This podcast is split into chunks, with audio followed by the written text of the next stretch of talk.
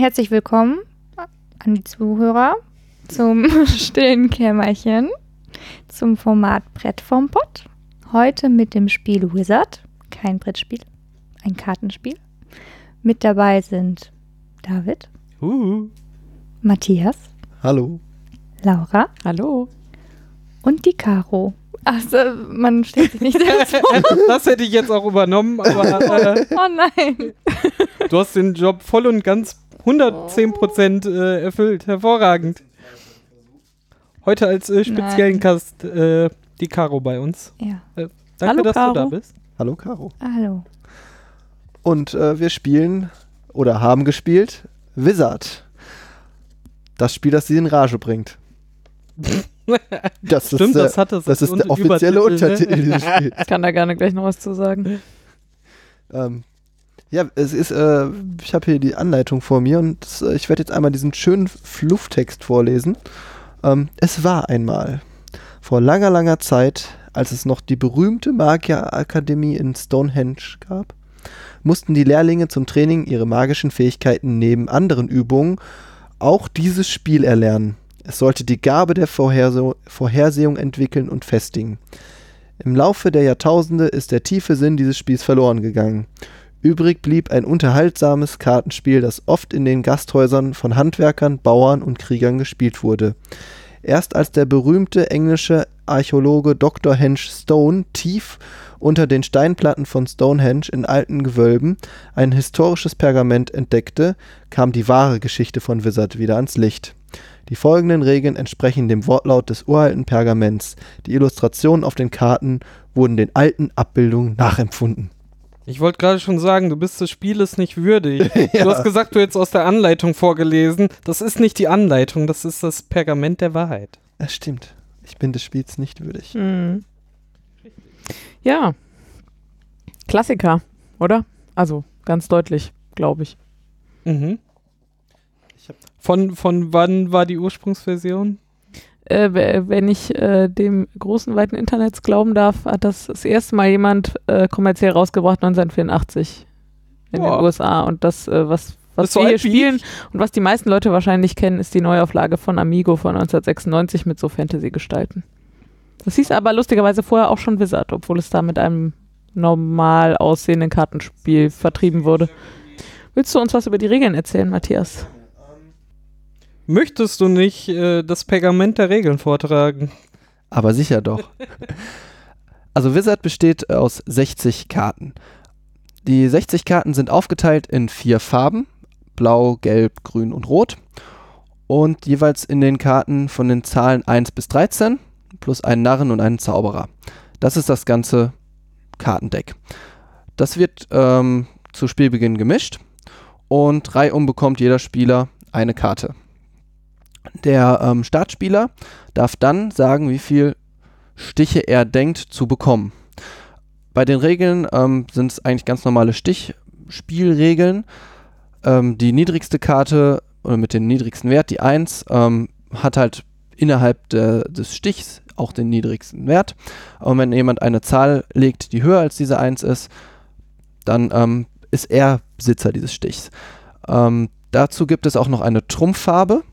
Ähm, auf dem Kartenstapel wird eine Karte oder die oberste Karte umgedeckt. Das ist die Farbe, die für diese, für diese Runde, gespielte Runde, ähm, die Trumpffarbe ist.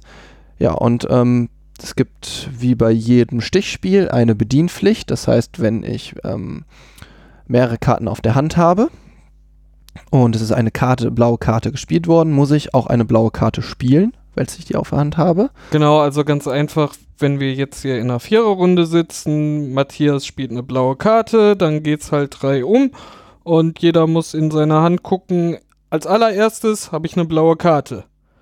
Wenn ja, muss ich genau diese spielen. Wenn nein, kann ich gucken, habe ich noch die Farbe des Trumpfes, die offen liegt. Wenn ja, muss ich sie spielen? Muss ich Trumpf spielen? Nein. du kannst Muss auch ich eine nicht? andere abwerfen. Also, wenn ich die Farbe, die der erste Spieler in der Runde gespielt hat, nicht bedienen kann, kann ich entweder noch die Trumpffarbe spielen, um mir den Stich äh, fast auf jeden Fall zu sichern, oder irgendeine andere Karte schön äh, loswerden von meiner Hand. Ähm, genau. Die aus einzige Ausnahme zu der Regel sind Zauberer und Narren. Die können immer gespielt werden. Gibt es insgesamt also vier Zauberer, vier Narren. Und ähm, da ist es so, dass der Narr hat den niedrigsten Wert, der ist noch unter der 1, also der hat einfach gar keinen Wert. Ähm, die haben auch keine Farbe, können also einfach immer gespielt werden. Sie sind weiß. Sie haben jede Farbe in sich. Sie sind halt neutral. ja. Genau. Und die Zauberer ähm, gibt es auch vier Stück von und die sind ebenfalls in der Farbe neutral, aber immer die ähm, höchste Karte. Das heißt, in dem Moment, wo ich einen Zauberer spiele, weiß ich, der Stich ist, gehört, gehört mir und ähm, kann äh, kein anderer mehr drüber, auch nicht mit einem zweiten Zauberer. Ja, und ähm, das Spiel wird halt ähm, ab, also in der Rundenzahl abhängig von der Anzahl der Spieler. Bei drei Spielern gibt es 20 Runden, bei vier Spieler 15 Runden, bei äh, fünf Spieler 12 und bei sechs Spieler 10 Runden. Genau. Und ähm, da ist es so, dass äh, in der ersten Runde kriegt jeder Spieler eine Karte, in der zweiten jeder zwei und so weiter, bis dann halt Genau. alle Und man spielt halt je nach äh, Spieleranzahl so viele Runden. Man spielt auf jeden Fall immer so viele Runden, bis Alle 60 Karten verteilt. irgendwann einmal auf, auf allen Händen war. Also das ganze Deck auf äh, Spieleranzahl äh, Hände mal verteilt wurde. Das Das war ist, eigentlich Wizard. das ist eigentlich Wizard, ja. Ach, äh, Quatsch, die Ansageregel. Achso, das, Das äh, ist das Wichtigste. das, Das, Besondere daran. das Besondere ist daran, genau. Man muss nämlich ähm, vornherein schätzen, wie viele ähm, der möglichen Stiche man denn bekommt. Also wenn wir jetzt in der Sobald man seine Hand gesehen hat, ne? Also nicht bevor man die Ta Karten zugeteilt bekommen hat, sondern man kriegt die Karten zugeteilt, nimmt die auf der Hand, dann sieht man, was man so für Karten gerade in diesem Spiel hat und muss darauf dann schätzen, was schaffe ich wohl mit dieser. Und auch nachdem Trumpf bestimmt wurde. Genau, stimmt. Also Trumpf Das wird einfach beim Ausgeben ja. äh, bestimmt durch ein Aufdecken der, einer Karte und dann äh, weiß man das zu dem Zeitpunkt auch schon. Sonst wäre das ja mega fies. Und der Startspieler beginnt mit der Schätzung. Und es wechselt auch immer. Also der äh, Startspieler wechselt immer. Es wird immer reihum, mischt halt einer und der nach dem Links Mischer, vom Geber. links Mhm. vom Geber, ist der Startspieler. Ja, und man muss halt immer je- jedes Mal halt auch gucken, wie viele Karten habe ich jetzt auf der Hand, wie viele Runden wird, also wie viele Stiche wird es in dieser Runde geben. Und ähm, Mhm. davon Mhm. muss ich dann halt schauen, ah, wie könnten das, wie könnten die Karten verteilt sein. Also da sind wir schon eigentlich direkt so ein bisschen in dieser Spielmechanik drin und muss dann so ein bisschen überlegen, ähm, wenn ich jetzt, äh, wir sind sechs Spieler, ich habe fünf Karten, das heißt, das halbe Deck ist auf den Händen verteilt. Ähm, jetzt habe ich hier eine ziemlich hohe blaue Karte, zum Beispiel eine 12. Und ähm, dann weiß ich, ah, da ist noch eine blaue 13, könnte möglich sein, könnte aber auch ein Teil des Decks sein. Ähm, da muss ich halt auch gucken, wie viel Blau habe ich auf der Hand. Blaue Flöte, also blaue Flöte würde heißen, ich habe zum Beispiel fünf, sechs, also jetzt viele von den blauen Karten auf der Hand, wo, dass ich ausgehen kann, dass halt nicht irgendwie alle gleichmäßig verteilt sind. Und solche Überlegungen muss man dann halt so ein bisschen anstellen, wenn man äh, ja abschätzen möchte, wie viel Stiche man bekommt. Ja. Genau, und wenn, äh, wenn man die äh, Stiche anschließend ähm, die genaue Anzahl bekommen hat, die man noch angesagt hat, bekommt man diese Anzahl an Punkten plus 20 mal 10. Äh, Quatsch. Äh, die Anzahl der Stiche mal 10 plus 20 Punkte. Wir haben auch, glaube ich, schon ziemlich viel darüber philosophiert, warum das jetzt äh, mal 10 gerechnet wird. Ach, ich finde das furchtbar albern. Also ich habe ja schon wirklich viel Wizard in meinem Leben gespielt. Ich habe noch nie verstanden, warum man sich da Zehner aufschreibt statt einer. Also, Also auf den Block der Wahrheit muss. Das. Damit es mehr ist. damit es mehr ist. Damit's mehr Matthias hatte auch schon die These, dass man dann deutlicher unterscheiden kann, was auf diesem Block die vorhergesagte Anzahl Stiche ist und was die Anzahl Punkte. Aber ich, also irgendwie das Ah. Problem hatte ich auch, ehrlich gesagt auch noch nie. Äh, Halt immer eine Null dann dazwischen. Ja. ich weigere mich da einfach, diese Zehner mit aufzuschreiben, wenn ich aufschreibe. Ja. Das ist, glaube Das ich. gibt's aber in ganz vielen Spielen, ne? Dass man irgendwie nur Vielfache von irgendeiner Zahl bekommt, statt dass man einfach alle Punkte durch diese Zahl teilt. Ich habe keine Ahnung, Ja. warum das ist. ist aber auch vielleicht nur ein Detail. Das ist, äh, glaube ich auch. Also wir haben es jetzt immer ohne diese Zehnerpotenz gesch- aufgeschrieben und es funktioniert einfach. Äh, Also, ohne diese es macht Zehner. keinen Unterschied. Multiplikation, ja. Ja, ja, aber falls wir deswegen von einzelnen Punkten reden, dann ist das der Grund. Ja, ähm, ja, ich habe das Spiel, glaube ich, Die letzte Runde hast du, glaube ich, noch nicht, oder? Ach, letzte Runde, stimmt. Es ist noch eine Besonderheit. Ähm, es kann ja auch mal sein, wenn ich immer die oberste Karte von dem äh, Stapel aufdecke, um zu bestimmen, welche Farbe Trumpf ist, kann ich natürlich auch einen Narren ziehen. Das heißt, dann, die wahren Narren sind weiß. Es gibt dann halt keine Trumpffarbe. Dann sind alle vier Farben gleichberechtigt. Und in, genau wenn das gleiche passiert halt, wenn alle Karten verteilt worden sind, auf, also alle 60 Karten auf alle Hände vorhanden sind, Zone, genau. genau, gibt es halt keine Karte, die man aufdecken kann und auch dann gelten halt einfach die Regeln, dass alle vier Farben gleichwertig sind. Und noch die Zauberer. Stimmt, wenn ein Zauberer aufgedeckt wird, das kann natürlich auch passieren, dann darf der Spieler, der gegeben hat, bestimmen, welche Farbe denn Trumpffarbe ist. Das ist deswegen sehr interessant, weil ähm, er selber sieht ja schon, wie viel Karten, also wie viele Farben er so verteilt auf der Hand hat und welche Zahlen das sind und kann dann sozusagen entscheiden, na, möchte ich jetzt irgendwie zum Beispiel die Grünen nehmen, weil ich da schon von eine 13 und eine 12 habe und dann weiß ich, ah, dann habe ich da sehr gut hohe Trümpfe. Oder kann auch zum Beispiel sagen, ach, ich nehme Gelb, da habe ich keine Farbe von und mal gucken, was die anderen dann so ansagen und dann kann ich halt irgendwie, ja, also es hat halt auf jeden Fall sehr, also Man kann sehr, es strategisch sehr gut nutzen. genau, Also in der Situation, in der man dann ist. ja, ähm, ich habe gefühlt schon sehr, sehr, sehr viele Runden von diesem Spiel gespielt. So, weiß nicht, 30, 40, 50, glaube ich, mindestens. Also so Blöcke, Blöcke vollgespielt, also in verschiedensten Konstellationen von drei bis fünf Spielern. Ich habe vier gespielt. Vier. Vier. Und, ah, okay. Ein, zwei und äh, damals in der Vergangenheit äh, auch, ein, schon mal zwei zwei. Mal. Ja. Dadurch kam ja diese große Lücke, dass ich.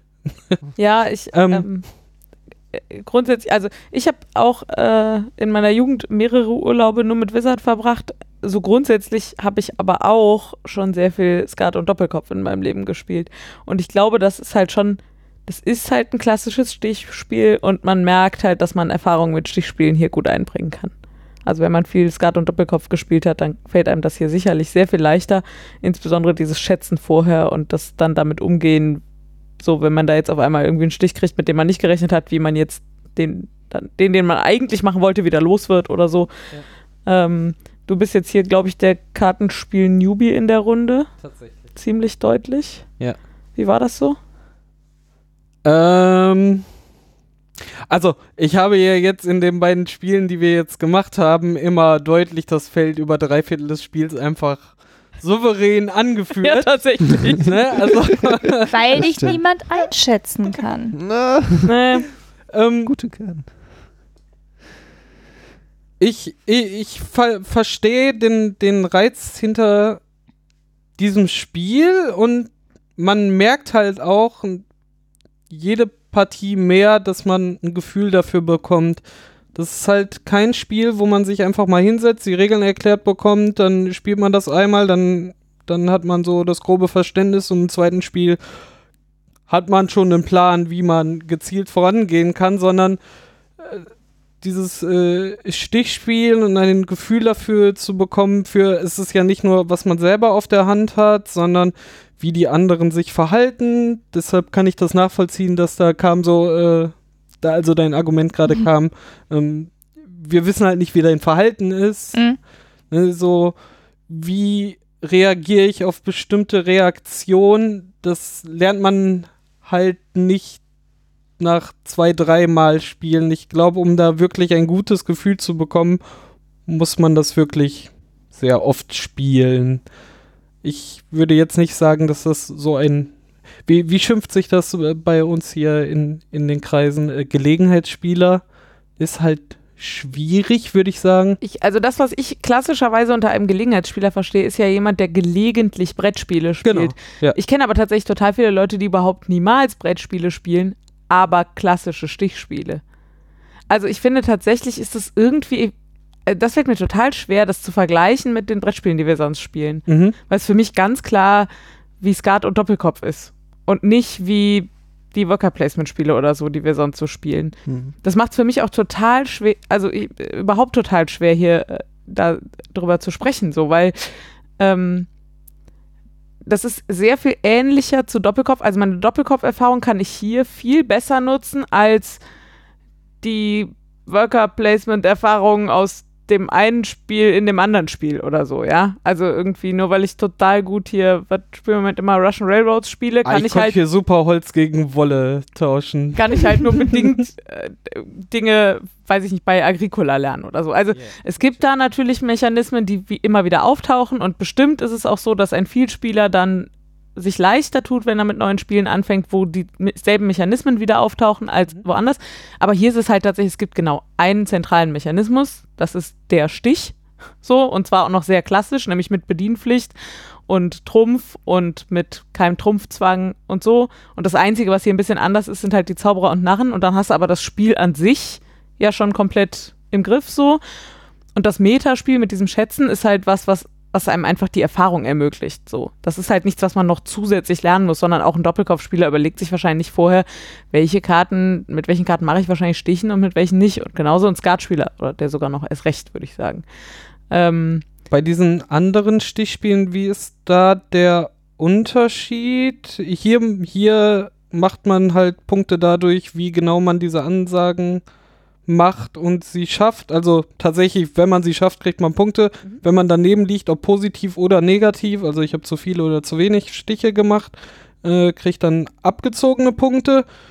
Bei anderen Spielspielen versuche ich immer so viele Stiche wie möglich zu machen. Ja, Im schon. Prinzip ja. Es gibt da überall Sonderformen. Also ich kann nur über Skat und Doppelkopf reden. Ich, kenn, Mhm. äh, ich spiele sonst keine, aber es gibt dann immer Sonderformen, wo es mal nicht darum geht. Aber so im Normalmodus versuchst du immer so viele Punkte wie möglich zu machen und das ist dann im Wesentlichen auch so viel Stiche wie möglich. Also es gibt dann halt teurere Karten und günstigere Karten und du willst eigentlich nur die teureren in Stichen mit nach Hause nehmen und so, aber so im Wesentlichen Mhm. Okay. ähm, und beim Skat ist halt das Metaspiel ja, dass du, also dass da immer einer gegen zwei andere spielt und du vor dem Spiel sozusagen aus äh, bietest, also in so einer Beat-Geschichte, dieses Reizen, du halt vorher guckst, wer ist sozusagen der, der am stärksten behauptet zu sein und am meisten Punkte meint, alleine machen zu können. Das ist da so das Metaspiel. Und beim Doppelkopf ist das Metaspiel halt dieses, es spielen im Normalfall zwei Leute miteinander und man versucht halt rauszufinden, welche zwei miteinander spielen und keiner weiß das am Anfang. Also es, der Grundmechanismus, Stiche machen mit Trumpf und die, dieser ganze Kram, der ist halt bei diesen Spielen überall gleich. Und deswegen kann jeder, der Doppelkopf spielen kann, Wizard spielen. Ja. So. Ähm, und da, da ist halt nur jeweils ein anderes Metaspiel sozusagen dann. Du kannst halt die Learnings und die Vorteile, die du so hast, also so Mechanismen wie Karten zählen, weil wenn du viel Doppelkopf spielst oder Skat spielst, dann bist du einfach auch gelernt drin, ähm, dann die hochwertigen Karten immer mitzuzählen. Also sind dann schon, und bei Wizard kannst du das halt genauso anwenden, kannst dann sagen, sind denn schon, äh, wie viele Zauberer sind schon gefallen, wie viele sind wahrscheinlich im Spiel und ähm, das sind halt irgendwie so die, diese Grundmechanismen, die dich da auch sehr schnell sicherer machen in dem Spiel. Ja, also wenn du, ähm, du siehst es halt einfach genau äh, direkt. Also ganz klassisch finde ich so, lernen, wann man versucht, in eine Farbe, die man gerade nicht mehr hat, noch irgendwie hohe andere reinzubuttern, die man nicht so gut einschätzen kann und so. Also gerade dieses Tauchen, also dieses weniger, tendenziell eher weniger Stiche machen, da hilft einem die Erfahrung halt total. Also so finde ich jedenfalls. Und das macht es halt sehr viel steuerbarer. Und ich glaube ehrlich gesagt auch, dass das der Grund ist, warum du deinen riesen Vorsprung, den du jetzt in beiden Runden am Anfang hattest, am Ende schwerer halten kannst, ist halt, weil je mehr Karten du hast, desto weniger glückslastig ist sozusagen, wer ein gutes Blatt hat und desto, desto mehr kannst du austarieren. Also wenn ich viele Karten auf der Hand habe, kann ich mit Kartenspielerfahrung halt mehr agieren. Also ich Mhm. kann irgendwie reagieren auf äh, Dinge, mit denen ich vorher nicht gerechnet habe, kann nochmal ein bisschen umdisponieren, kann nochmal mit was anderem aufspielen, als ich ursprünglich mal vorhatte und so.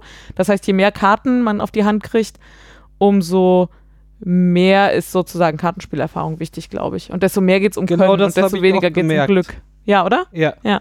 Weil ich dann auch nicht wusste, wie, wie macht ihr das? Behaltet ihr die Zauberer so lange wie möglich auf der Hand? Ist für mich schlauer jetzt. Ich hatte in der letzten Runde von allen vier Farben die 13 auf der Hand, habe ich jetzt gedacht, so ich mir das bis zum Ende auf oder kontern, kontert ihr mir die, wenn ich so zu früh spiele, einfach mit den Zauberern die ganze Zeit weg.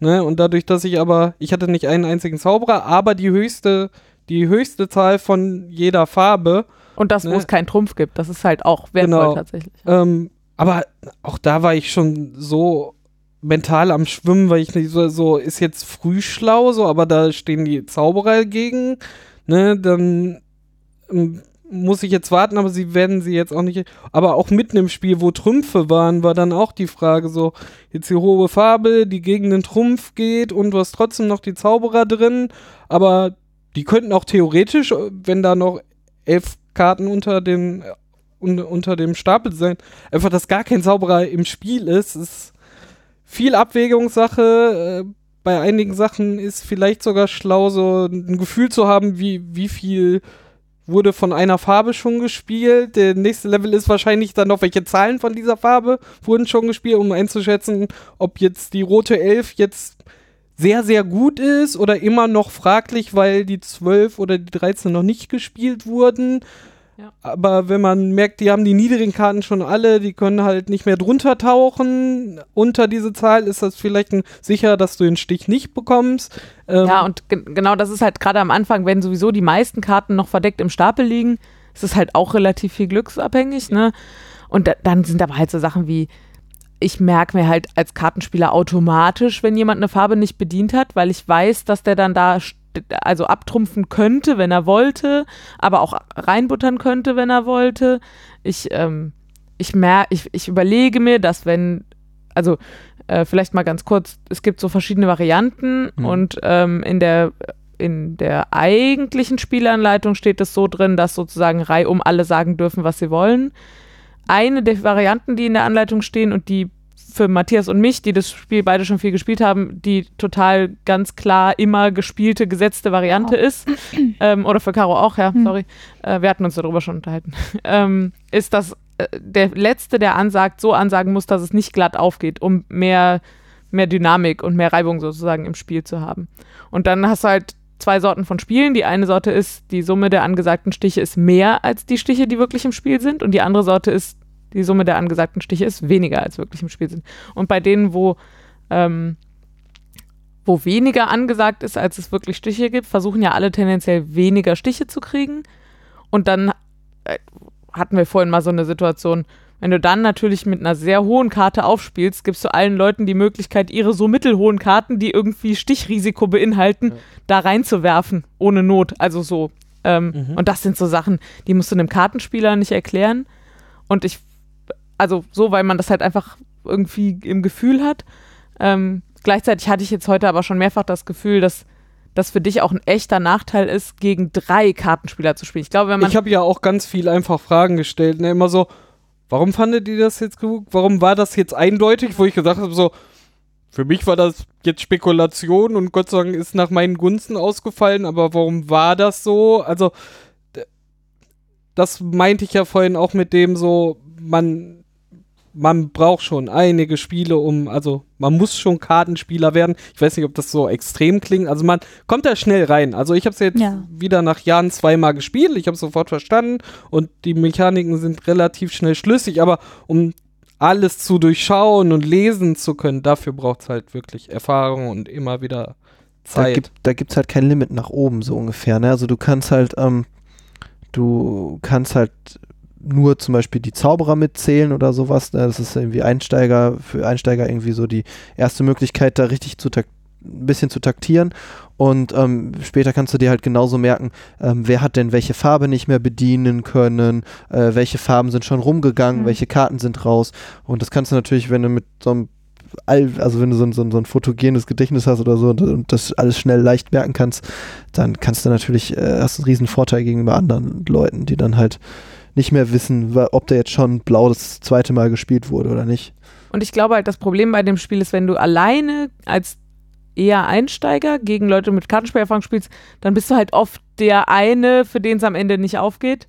Und die anderen drei, da klappt es dann ganz gut. Also wir haben heute tatsächlich, äh, Caro, Matthias und ich dann auch schon mal aktiv versucht, andere mit reinzureißen, so. Auf jeden Fall. Aber ähm, es Und war für uns auch mehrfach sehr bequem, dass es für uns einfach aufgeht und wir dich da ins Messer laufen lassen. Einfach weil du nicht so viel intuitiv siehst wie wir. Also so, ähm, das fand ich ein bisschen schade. Ich glaube, wenn man das mit Einsteigern spielt, ist es eigentlich cooler, wenn es mindestens zwei eher Einsteigerleute sind. Obwohl auch sehr, äh, sehr gut war von eurer Seite, also so hat sich das für mich angefühlt, dass solche Sachen einfach mal so, die für euch auffällig waren, aber jetzt nicht irgendwie alles kaputt gemacht haben, sondern so Sachen so, ah, Matthias hatte anscheinend nicht rot, einfach nur einmal mal in die Gruppe gesagt haben, dass ich sah so, ah, er hat das ja wirklich nicht bedient und dadurch konnte ich nachdenken so, ah, stimmt, dann bedeutet das, das, das und konnte dann auch, weißt du, so leichte Hilfestellung, wenn man so eine Gruppe hat und jemand da reinholen will, hat sowas zum Beispiel sehr geholfen. Ja. Also mir sehr oft, ne, allein sowas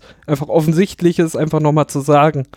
Ne? Was halt auch so klassisch ist, ist so dieses Nachkarten, also nachher, nach dem Spiel nochmal sagen, warum hast du denn da den Stich so bedient und warum Ja. hast du denn das gemacht und so.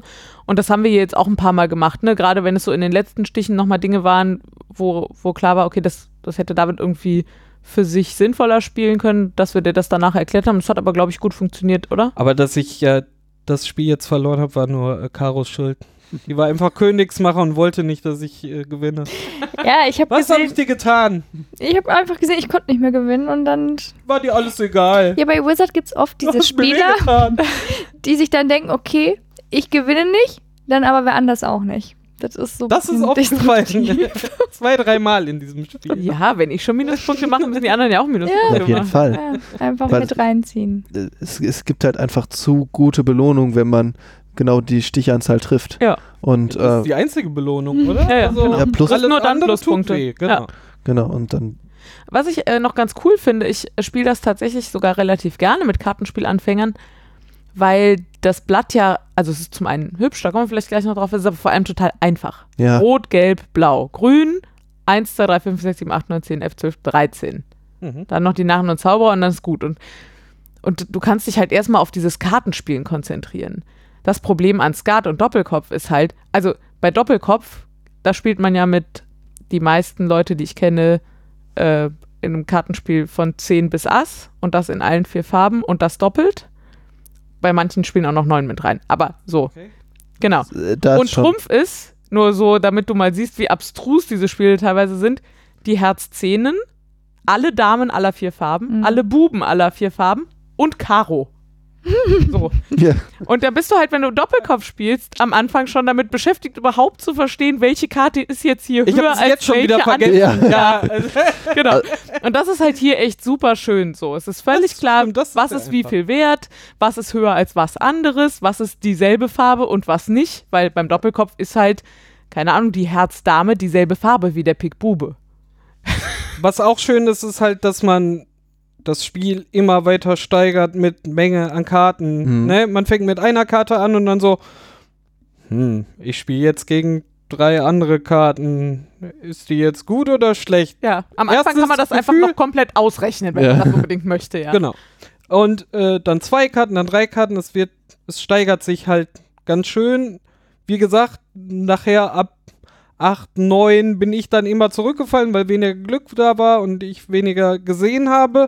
Aber man steigert sich jeden, also jedes Spiel, weil das immer so abläuft, immer schön in die Komplexität rein. Das ist tatsächlich sehr das- angenehm. es macht es halt einfach mega einsteigerfreundlich. Und gerade so äh, die anderen Stichspiele, Skat und Doppelkopf, da gibt es dann auch noch so äh, Sonderregeln wie äh, Soli, wo man dann alleine gegen die anderen Spieler spielt und äh, das, das, das, äh, das fällt ja einfach komplett weg. Also auch die ganzen Sonderfälle bei Doppelkopf, da einigt man sich auch erstmal eine Viertelstunde drüber, äh, welche, welche Sonderregeln man denn jetzt wie spielt und ob Ah, das. Talchen im Mhm. letzten und äh, das, also da gibt es dann immer sehr viele, äh, nicht nur Diskussionen, sondern auch irgendwie äh, so Geschmäcker, wie man denn da jetzt irgendwie Fast die schon eine Sonderregeln. Religion. Ja, das. Ja, und das, also das, da gehören halt auch die blöden Sprüche dazu und die blöden Sprüche über die blöden Sprüche gehören dazu und dann, äh, wenn du dann nicht nach dem Essener System spielst oder Oh, so, ja. also es ist wirklich, äh, das ist hier halt alles nicht so. deswegen war es auch bei mir so, dass das Einsteiger-Kartenspiel, was ich mit meiner Großmutter gern gespielt habe, weil die war, hat immer eben mit so mit ihren Mädels, Mädelsgruppe viel äh, Skat gespielt und ähm, das war dann, äh, also das war dann halt auch so eine Möglichkeit, weiß nicht, wo wo ich gut reingekommen bin, auch als Kind. Also das ist definitiv auch gut familiengetauglich, das Spiel, weil es so simpel ist. Ähm, auch schon, würde ich sagen, halt auch in die niedrigeren Altersstufen. Ich weiß gar nicht, was steht auf der. Unbedingt, ja. Ich habe das lustigerweise als Kind schon gespielt mit Skatkarten, also das gleiche Prinzip. Mhm. Halt erst eine Karte, dann zwei. Ich glaube, wir haben mit zwei Skatblättern immer gespielt und dann bis alle Karten weg waren und dann damals wieder runter. In meiner Kindheit hieß das Whist. Also ich habe mal versucht, das irgendwie zumindest anhand der Wikipedia nachzuverfolgen. Dieses Sticheraten heißt das im Volksmund oder 20 andere Namen, die noch in der Wikipedia stehen. Das ist halt ein altes Spielprinzip so. Das hat weder Amigo erfunden noch der Verlag, der das irgendwie zehn Jahre vorher in den USA rausgebracht hat. Hm. Die haben es halt in eine schöne, schöne Und ich bin mir Hülle relativ gepackt. sicher, dass ich auch jünger als zehn war, als wir das das erste Mal damals mit Ja. Skatblättern gespielt haben. Ja. Steht auf der Packung steht 10, aber ja, das würde ich halt auch sagen. Das ist halt, das ist halt ein super Einsteigerkartenspiel, wenn man ja so am Tisch sitzt mit Leuten, die sticherfahren sind und nicht sticherfahren sind. Super Einstiegsdroge, würde ich auch sagen. Einstiegsdroge. Ja, und also für mich hat das auch total Langzeitspielfreude, wie sagt man, Dings. Ähm, Motivation. ja, und ich verstehe nicht so richtig, warum. Also ich habe mehrere Urlaube tatsächlich, immer in derselben festen Gruppe, immer den ganzen Urlaub Wizard gespielt. Und mit derselben Gruppe später auch Skat. Okay. Ähm, und ich, ich könnte mir das bei einem Brettspiel nicht vorstellen. Aber so Kartenspiele irgendwie, gerade weil man das halt auch einfach so, so Gummiband drum, Jackentasche mit an den Strand nehmen, immer Ja. überall. Also irgendwie irgendwas macht, also irgendwie ist das für mich jedes Spiel so neu und anders, dass ich das gut auch einen ganzen Urlaub durchkloppen kann einfach. Mhm. Ähm, es ist halt einfach das Urlaubsspiel, was man halt noch so in die Reisetasche reinkriegt, ohne, ohne irgendwie Schmerzen zu haben, da jetzt so einen Brettspielklopper mitzuschleppen, wo dann äh, ja, aber ich, Du also hast Terra Mystica nicht immer mit. ja, im Handgepäck. Ja. Müssen halt mal die T-Shirts zu Hause bleiben. muss Prioritäten setzen. Ja. Ja, aber also es gibt ja schon auch andere Brettspiele die- oder so Schachtelspiele auf Kartenbasis. Ähm, die würde ich aber alle oder die, die allermeisten nicht den ganzen Urlaub durchspielen. Aber ich kriege nicht so richtig festgemacht, warum das bei so Stichspielen so viel anders ist für mich. Vielleicht Prägung oder so. Sucht. ich weiß, äh, ja. Also, äh, ich kenne das äh, Gefühl ja auch von, von den Doppelkopfrunden, die ich spiele und, und die wir viel in der Vergangenheit gespielt haben. Und ich finde das fasziniert. Also, diese, diese Art von Kartenspielen faszinieren mich und es ist.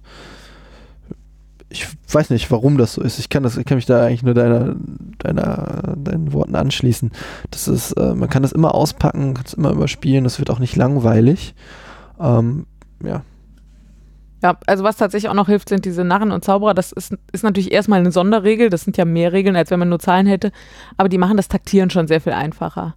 Also, dass man so einen Zauberer jederzeit spielen darf und dass man mit dem auch immer den Stich kriegt, wenn man der Erste ist und dass man mit dem Narren fast immer aus der Affäre aus, auch wieder rauskommt und so. Ich, ich glaube, das macht es auch einsteigerfreundlicher. So, man kann halt ein bisschen, man hat so ein paar Sachen, an denen man sich festhalten kann, wenn man vorher schätzen will, dann kann man die Narren einfach immer als Null und die Zauberer immer als einen gesetzten Stich zählen Ja, und so. das stimmt. Das hilft, glaube ich, schon. Also ist jetzt auch in den beiden Partien gestern und heute nicht vorgekommen, dass sich irgendwie Zauberer gebettelt hätten. Und bei den Narren müssen ja wirklich alle einen Narren spielen, damit es nach hinten losgeht.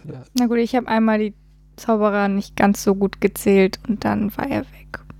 Ja, du hast einfach viel zu lange gepokert. Das war schon relativ klar. Wenn ich so optimistisch hier äh, aufspiele, dann muss ich noch Zauberer haben Das und war nicht klug. hättest deinen Zauberer einfach früher spielen müssen, Caro. Ich habe da echt nicht dran gedacht, dass noch zwei da sind. Tja. Ein Punkt, den wir noch nicht äh, hatten, wo Laura aber schon drauf angespielt hat, ist natürlich das, was ins Auge fällt, äh, die Illustration. Alle vier Farben haben ein eigenes Thema. Ähm, das sind äh, bei, bei den Blauen ist zum Beispiel so englisches, schottisches. Es sind halt Thema. Menschen, Genau. Riesen, Zwerge und Elfen. Das stimmt. ja. Ja, Äh, erzähl mal, weil ihr. muss ich gerade nochmal die Karte gucken. Ja. Oh, nee, gar nicht. und äh, aber ich, man erkennt die Unterschiede auch nicht so gro wirklich. Also äh, klar, bei den Elfen noch die spitzen Ohren, ähm, aber so äh, bei den Zwergen so ein bisschen die Bärte, aber die Riesen und die Menschen, also Die haben Sind halt. schon. Die sind schon grobschlächtiger, diese Riesen. Ja. Das stimmt tatsächlich. Die sind Ja, bei den Riesen sieht man halt nur die, die Oberkörper und bei den Menschen halt auch ein bisschen Unterkörper. ja, und die Zwerge sind sehr weit unten auf den Karten. das ist so. Ja, und dann halt ist es halt so, kleiner. dass immer, also es sind immer 13, versch- also es sind zwölf verschiedene Personen immer. Das 13. ist immer so die Flagge oder die Standarte oder so. Äh, Narren und Zauberer gibt es auch dann immer thematisch passend zu diesen Völkern, wobei da total egal ist, ob ich jetzt gerade einen Menschen-Narren spiele oder einen Riesen-Narren. Das spielt keine Rolle mehr dann im Spiel sozusagen. Was ich total charmant finde übrigens, ist, dass es, ähm, also die Zwölfen sind halt immer die Könige und davon sind zwei Männlein und zwei Weiblein. Und Mhm. von den Elfen sind auch zwei Männlein und zwei Weiblein und von den Zehn und so. Also das ist irgendwie sehr äh, geschlechtergerecht oder Genau, geschlechter immer abwechselnd. wahrnehmend, ja. Das, äh, Oh, auch ein schönes für, Detail. also ja, für so ein. Spiel Mitte der 90er, Ja, also ich habe mich damals schon darüber cool. gefreut, ja. ja. Dann gibt es ja auch genau irgendwie die, die Nonne und dann gibt es dann irgendwie den Priester und Und das Ding ist halt, du hast halt 60 unique Illustrationen, ne? Mhm. Also das ist halt schon sehr krass und jede Farbe kann man halt, äh, gibt es auch ein Foto in im, äh, unserem Blog dazu. Wenn man die Karten nebeneinander ausliegt, gibt das halt ein großes Panoramabild. Also sie gehören alle zusammen pro Farbe. Das ist schon sehr schön. Ja, ich habe irgendwie jetzt schon mehrfach gelesen, dass Leute das als sehr martialisch empfinden. Ich weiß echt, gesagt, also Was soll das heißen? Also ich, ich weiß nicht, dass es irgendwie so brutal ist oder so. Ich, aber ehrlich gesagt sehe ich das nicht. Also ich habe das auch als Hä? Kind nie so empfunden. Das waren jetzt nur wirklich keine Illustrationen, vor denen ich irgendwie Angst Ich hatte. Es das so. sind sind halt so- Ritter mit Schwertern drauf, aber die kämpfen ja, ja, nicht. aber die gibt es in jedem Kindergarten Bilderbuch, oder? Schon Ritter mit dem Schwert. Also Richtig, das kennen die Kleinen ich habe auch. Ich hab im Kindergarten He-Man gespielt. Also genau mit dem, Ja, und? Wo Doch hat als es dich Schwert. hingebracht? ja, hierhin. Jedes Kindergartenkind So kennt Wizard. Ritter. Und findet Ritter cool. Ja, also, Also- ich mag das jedenfalls unfassbar gern. Und ich habe Ich halt auch. jetzt im Das ist Zuge jetzt schön. vor diesem Podcast ähm, mal so ein bisschen gegoogelt und festgestellt, dass es eben zehn Jahre vorher in den USA schon rauskam, so als mit so Pokerkarten und war total entsetzt, weil das für mich immer irgendwie das auch ausgemacht hat, Ja. dieses Spiel, das, äh, diese Karten. Und ich, äh, damals hätte ich dir ganz sicher auch anhand der Illustration sagen können, welche Zahl das, also welche Karte das ist. So, das könnte ich jetzt, glaube ich, heute nicht mehr, dafür ist es ein bisschen her, aber ähm, ja, also für mich total, das prägt dieses Spiel irgendwie. Ja, sehr ansprechend. Und vor allem, man sieht das vielleicht nicht zwingend, wenn man einfach anfängt zu spielen und dann hältst du aber, dann fängst du an, deine Karten auf der Hand zu sortieren und denkst so, oh, guck, oh, das connected ja. so, ling, ling, ling. Und dann bastelst du es mal so zu so, das ist ein ganz großes Bild, das ist ganz hervorragend. Das ist sehr, sehr schön. das Spiel ist auch äh, spottgünstig, muss man auch mal sagen. Ich habe, glaube ich, jetzt ist schon das die zweite oder dritte Schachtel, die ich gekauft habe, weil einfach die, ja, die Karten sind irgendwann abgegriffen gewesen und so richtig, äh, richtig schön schmockig und weiß. Gerade wenn man es auch so am Strand spielt oder so. Ja, das ist dann, dann ist wie Schmiegel. Äh, und äh, das kostet halt 6 bis 8 Euro, ne? Also auf der Spiel Spielemesse habe ich es halt auch schon mal gesehen, so hier so Grabbelkiste, 6 Euro. Ähm, kann man halt echt nicht sagen. So, wir haben jetzt ganz viel mit Skat und Doppelkopf verglichen. Äh, diese Schachtel äh, läuft einem ja auch so vom Anblick immer wieder über den Weg, zum Beispiel auf der Spielemesse und das eine ist Wizard, aber Amigo treibt das ja jetzt seit äh, Jahren auch noch weiter. Dann gibt es sowas wie Witches und das neueste ist, glaube ich, Druids und äh, wisst ihr, was da die Unterschiede sind? Ja, also zu ähm, Witches, das ist das, was nach Wizard rauskam. Ähm, ist jetzt nicht eine Erweiterung, sondern eigentlich ein neues Spiel. Mhm. ähm, auch wieder stichbasiert. Und das erinnert dann doch mehr an diese klassischen, äh, äh, also Doppelkopf-Stichspiel oder äh, Skat. Ähm, weil äh, es gibt zwar weiterhin die vier Farben und die Zahlen, die man hochzählt, aber es Mhm. gibt hier zum Beispiel keine dynamische Trumpffarbe, sondern äh, Trumpf ist hier Tatsache, also beziehungsweise es gibt da keine Trumpffarbe. Äh, es gibt halt eine Farbe, die verursacht äh, Minuspunkte, das ist die rote Farbe, und die will man halt nicht bekommen. Das geht dann so ein bisschen so in, in Harz von äh, dem Computerspiel. was so bei Windows so rumkreuchte. Okay. Und da gibt es dann wieder diese Option dieser äh, sehr komplexen Sonderregeln. Ähm, zum Beispiel, ähm, also da gibt es halt auch die Zahlen von 1 bis 15. Dafür keine Zauberer oder Narren. Also Mhm. wieder 60 Ja. Karten, aber diesmal 1 bis 15. Und die Elfen sind die Sonderkarten, weil das sind dann spezielle Hexen, die unterschiedliche ähm, Eigenschaften haben. Also die eine hat halt irgendwie, gibt dir noch extra viele Minuspunkte, die andere verdoppelt deine Minuspunkte, äh, die nächste gibt Der dir Unterschied fünf zwischen extra und doppelt so viele Minuspunkte finde ich auch schön. Ja. Ja, also das eine ist halt Klingt ein bisschen fünf. nach Wizard, das Partyspiel. Ist es so, also ist es so klamaukig, wie es klingt? Ich habe es tatsächlich nie gespielt. Ist nicht klamaukig, ne. Ist eher schon. Äh, Sie unterscheiden auf der Hülle selber zwischen ruhig und turbulent und die sind beide von äh, 1 bis 5 beide auf 2. Es ist auf jeden Fall ein bisschen anspruchsvoller, würde ich fast schon sagen. Ein bisschen komplexer dadurch halt. Ne? Und du hast nicht dieses Aufbauende. Du verteilst halt Mhm. einfach immer alle Karten Mhm. und ähm, hast dann äh, äh, hast so ein Maximallimit an, an Minuspunkten, die du machen darfst und dann endet das Spiel und dann hat der gewonnen, der am wenigsten Minuspunkte hat. Ach, dann also ein ist die- bisschen wie Wenn, Hornux. die- wenn die Hexe ganz durchgebrannt ist, dann. Und es gibt die Regel wie auch bei Hearts, wenn du alle Negativpunkte sammelst, also alle roten Karten, Mhm. dann kriegen alle anderen Minuspunkte. Mhm. Ah, dann bist du Lucifer und das Ja, äh, mal richtig Hölle verteilen. Und, und das meinte ich dann halt mit diesen, es gibt halt mehr Sonderregeln, es gibt halt einfach mehr Sonderfälle, weil man dann auch äh, während des Spiels halt anders planen muss. Also äh, wenn ich halt irgendwie äh, anfange, Minuspunkte zu sammeln und ich merke, oh, der eine sammelt jetzt aber irgendwie ausschließlich Minuspunkte, dann muss ich vielleicht jetzt auch mich mal opfern und Minuspunkte sammeln, bevor der halt alle Minuspunkte hat und dann uns alle mit in den Tod reißt. So. Und äh, ja, das macht es halt irgendwie, es ist ein anderes Spiel, Mhm. Spielgefühl. Weißt du, welche Variante Druids ist? Zufällig? Ich auch nicht. Ich habe mal quer gelesen, aber schon zwei, drei Jahre her. Aber man kann diese äh, Amigo äh, Fantasy Stichspiele kriegt man anscheinend mittlerweile äh, eine Variante für jeden Geschmack Ja. gefühlt. Lustigerweise ähm, gibt es da auch noch das Spiel Rage. Ich, ich war mir immer nicht sicher, ob es Rage oder Rage heißt. Ähm, das habe ich auch selber nie gespielt, aber immer mal wieder irgendwo gesehen, dass Leute das spielen. Das ist ein bisschen älter als Wizard, Mhm. aber fast dasselbe Spielprinzip und mutmaßlich der Grund, warum der Untertitel von Wizard ist, das Spiel, das sie in Rage bringt. Okay. Also es ist halt auch mit vorher schön. Stiche Mhm. schätzen und so. Und ich glaube sogar auch mit dieser aufsteigenden Progression. Ähm, und auch von Amigo so, äh, aber nicht annähernd so hübsch. So, aber mehr weiß ich da auch nicht drüber. Und ohne äh, Pergament äh, der Regeln. Vermutlich ohne Pergament der Regeln. Pergament, der ah ja, schnell. Also, die, dieses Thema ist, äh, also, man hätte auch jedes andere Thema drauf machen können. Ich finde das aber ganz charmant, wie sie es gemacht Total. haben. Und äh, die, dadurch die Illustration, dadurch hast du ein schönes Thema, was du da nehmen kannst. Und äh, sehr passend haben sie es gemacht. Dann noch diese Kleinigkeiten mit Block der Wahrheit und Pergament der Regeln und so. Äh, Es hat halt einen riesen Wiedererkennungswert. Ja, auch, genau. Ich, ja. Ne? Also Wizard ist halt auch eindeutig, auch wenn du über, über, durch, den Laden läufst oder so und du erkennst Wizard halt immer, ne? Die, diese vier Symbole, ne? Sei es jetzt egal auf äh, Witches, auf Druids oder hier auf Wizard, du, erkennst es halt sofort wieder. Ist immer äh, dunkler Grund mit den äh, vier bunten Farben, mit irgendwelchen Dings. Ich, das ist ganz schön.